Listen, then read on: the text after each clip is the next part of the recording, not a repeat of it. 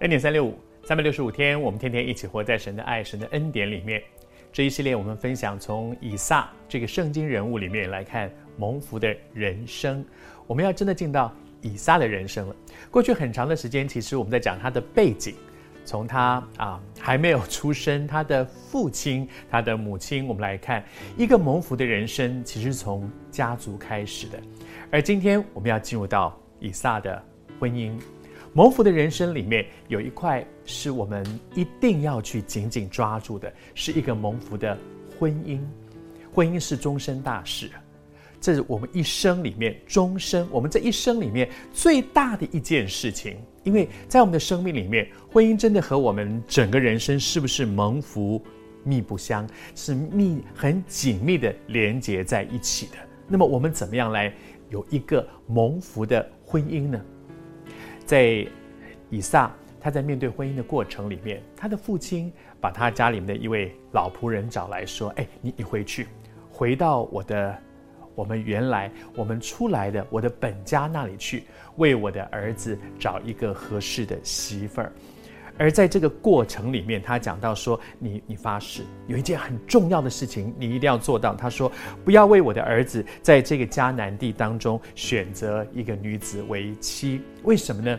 因为迦南地里面充满着很多异教的风俗，而那些风俗有的是很可怕的，比如说他们会把孩子杀了拿去烧掉，自己亲生的孩子去烧掉等等。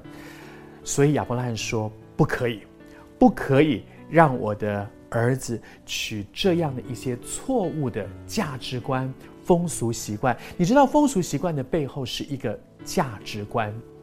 我想面对这一切，他讲到一个很重要的原则，就是在面对婚姻里面，很多基督徒都提到一段经文，说信与不信不能同父一轭。也就是说，两个人的信仰如果不同、不合适，同父一轭。那个同负一轭的意思是什么呢？那个同负一轭的是牛啊，牛在拉车的时候，那个轭是牛肩膀上的那个木架子卡在牛的肩膀上，然后两只牛要一起拉车的时候，那那个轭把他们两个卡在一起，然后他们一起往前走，因为两个人拉，当然应该说两只牛一起来拉，当然会比较轻省一些。但是如果这两只牛的方向不一样，两只牛一起拉车，恐怕更多的拉扯。圣经用这个来形容婚姻，说在这个婚姻里面，两个人的方向、价值观带出人生的方向。如果两个人的方向不同，价值观不同，这两个人是很难一起牵手往前行的。两条牛一起拉车，两个人牵手走人生的道路。如果两个人的价值观不一样，我们没有办法牵手往前去，这一点都不表示一个人成为基督徒之后，我们有什么优越感，好像我们比那些不认识神的人更了不起一点，一点都不是这样。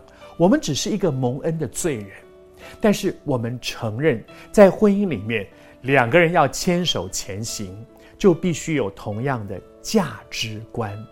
你和你的另外一半，要不要来想一想？很多的时候的冲突，是因为我们彼此的。价值观不一样，婚姻蒙福，必须两个人有同样的价值观。